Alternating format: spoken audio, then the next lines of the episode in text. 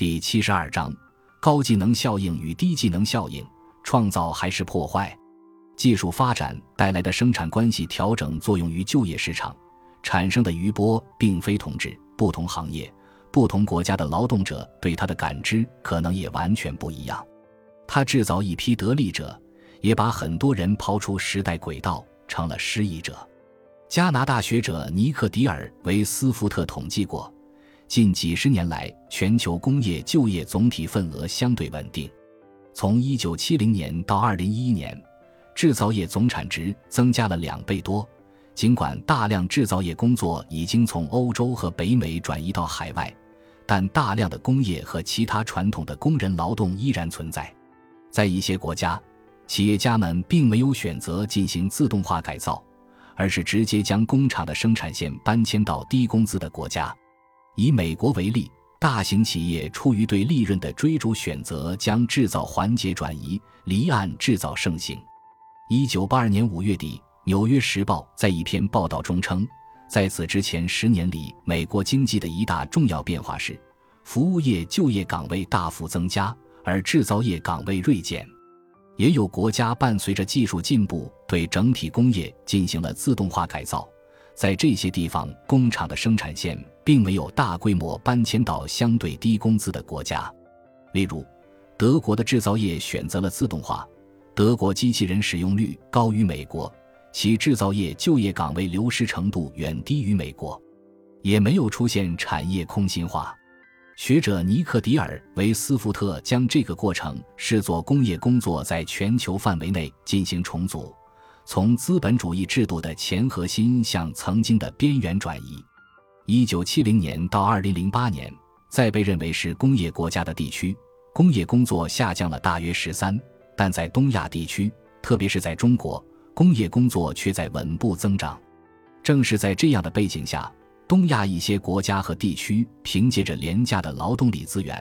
承接产业转移，实现了工业起飞。亚洲的日本和韩国是尼克迪尔维斯福特统计中的例外。这些东亚国家里，工业工作并没有出现稳步增长，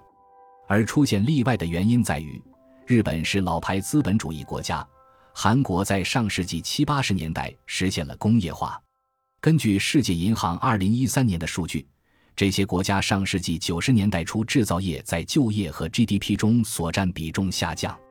这种结构出现，一方面是因为数字供应链的灵活，另一方面是因为自动化的新强度。尼克迪尔维斯福特认为，如果工人组织对工资施加上行压力，资本就可以购买自动化强度，使其发挥作用。日本和韩国以及德国的案例表明，自动化和机器替人对生产资本的意义在于，在不出现大规模产业转移的情况下。它可以减缓企业因劳动力价格上涨及福祉提升带来的成本上升，巩固企业的利润空间。而对劳动者个体而言，技术升级产生了两种可能的结果：一是从业者们有能力或者通过培训得到了获取更高级劳动技能的机会；二是工人可能不得不从事报酬更差的低级劳动，否则就会失去工作机会。学者米夏埃尔德克尔认为。这是两种截然不同的效应，在一些时候，它造成了低技能效应，生产过程只有其中的一部分必须交由人工来完成，对复杂技能的需求减少了，对简单劳动的需求增加了。另外，新的工作类型诞生了，比如对技术要求更高的对机器人动作的监控任务增加了，这可能形成高技能效应，即技术进步造就了更多高级的劳动机会。北京师范大学统计学院教授李欣则把技术进步对经济增长的动态影响机制概括为：对现有工作的破坏与创造，对现有工作岗位的调整，以及对现有工作方式的重新组织。这种动态调整过程里占主导地位的是创造性还是破坏性？学界的态度并不一致。乐观者如诺贝尔经济学奖得主 Robert Solow 曾指出。美国二十世纪上半叶的高速增长，百分之八十应归功于技术进步的贡献。这意味着米夏埃尔·德克尔提及的高技能效应占据了上风，社会福祉有了整体性提升。悲观者如上世纪三十年代的凯恩斯，他将由于技术进步导致的失业称为新疾病。这个称呼里的负面意味浓厚。技术进步通常始于节省劳动力的效率增长，而一旦节约使用劳动力的技术进步超出了其能带来新就业的速度，就会产生技术失业。这也是新技术展示出更大的破坏性力量的时刻。无论是悲观者还是乐观者，都能从不同角度找到支撑自己观点的论证。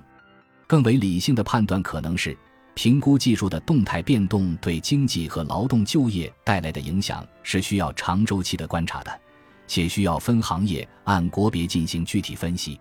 回到当下的数字革命，这是一场正在发生的剧烈变革，生产力作用于生产关系。带来的剧烈波动，无论是创造性还是破坏性，都必将更为惊人。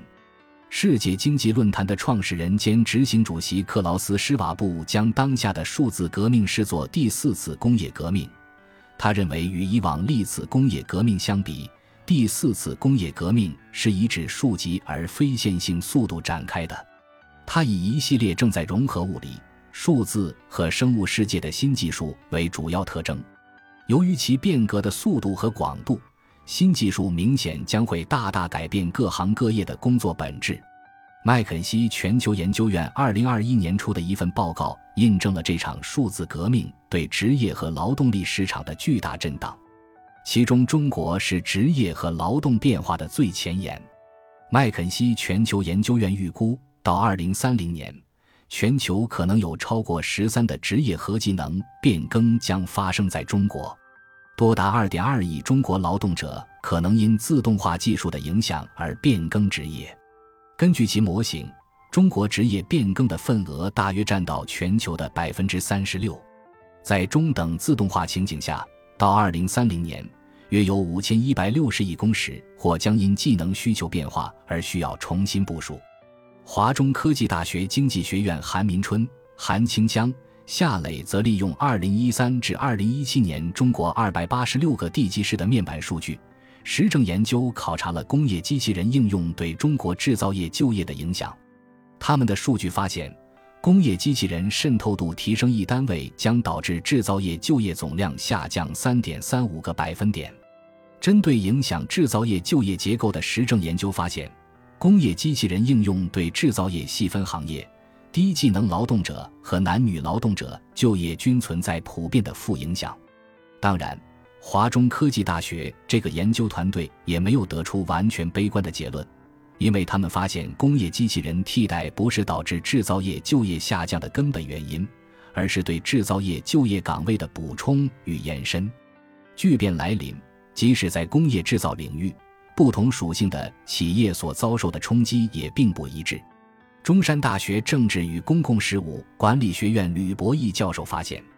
在一些国有企业主导的产业，如汽车行业，很多工厂由于已经实现高度自动化，在这些产业里逐步引进数字技术，对工作带来的冲击相对较小。而对于拥有大量低工资劳动力的中国私有企业及跨国公司来说，从劳动密集型生产到自动化生产转型所造成的影响要强烈许多。至于在中小型企业，数字化带来的职位削减情况将会最严重。在这些地方，相对简单的自动化设备能够替代大量半熟练及低技能工人。技术进步带来的生产关系调整，并非只有破坏性的一面。正如学者米夏埃尔·德克尔提及的高技能效应和低技能效应在同时发生，一些工作岗位被替代了。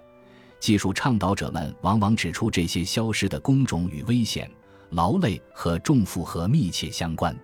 与此同时，一些新的工作类型则增加了，例如机器的研发与设计、建造和维护、各类数字基础设施的运维。以及新型数字基础设施与旧有的基础设施融合时促进的就业等。麦肯锡的报告提及，中国发生的工作变动中，从工作性质来区分，体力和人工操作技能以及基础认知技能的需求将分别下降百分之十八和百分之十一，但社会和情感沟通技能以及技术技能需求则会分别增加百分之十八和百分之五十一。二零一八年，普华永道的一份报告数据显示，人工智能及相关技术在未来二十年将取代百分之二十六的工作岗位，高于对英国百分之二十的预估。虽然如此，人工智能及相关技术也能通过提升生产率和实际收入水平，在中国创造大量新的工作机会。根据其估计。人工智能对中国就业的净影响可能将创造百分之十二的净增岗位，相当于未来二十年内增加九千万个就业岗位。此外，在数字革命到来之前就已发生的全球范围内的工业岗位重组与转移的趋势可能会延续。学者休劳德和菲利普·布朗认为，数字化降低了制造过程专业工序技术成本，弱化了发达国家技术比较优势。随着发展中国家高技能、低收入工人数量的不断增加，高技术含量生产过程不断从发达国家向发展中国家转移。即便是复杂的服务任务，如今也可通过数字化实现向发展中国家的外包。而对于目前仍是世界制造业重镇的中国，许多人担忧，随着国内劳动力价格的上涨。从其他国家转移而来的劳动密集型产业的就业机会会转移出去。如果叠加数字革命带来的生产过程继续离散化趋势，休劳德和菲利普·布朗提及的被分解外包的工作是否包含了中国的工作机会呢？二零二零年三月，学者 Brahima Kolabali 和 Karim Foda 在美国布鲁金斯学会官网的刊文提及。技术提高了制造业中心的劳动生产率，并很大程度上抵消了工资上涨。它降低了资本成本，并减缓了将生产转移到低薪国家的需求。随着制造任务自动化的提升，加之自身劳动力成本的上涨，世界上最大的制造中心——中国向其他经济体削减低技能任务的预期可能不会发生。麦肯锡一份针对全球贸易的报告支持这一判断。他认为，一些价值链当中，基于劳动成本套利的贸易份额一直在下滑，尤其是劳动密集型商品的生产。未来自动化和人工智能技术很可能会将劳动密集型制造变为资本密集型制造。技术发展带来生产关系的调整，巨变已经开始。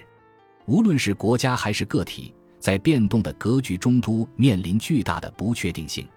替代和共存在同时发生，对于每一个个体而言，这可能意味着一个终身学习时代的到来。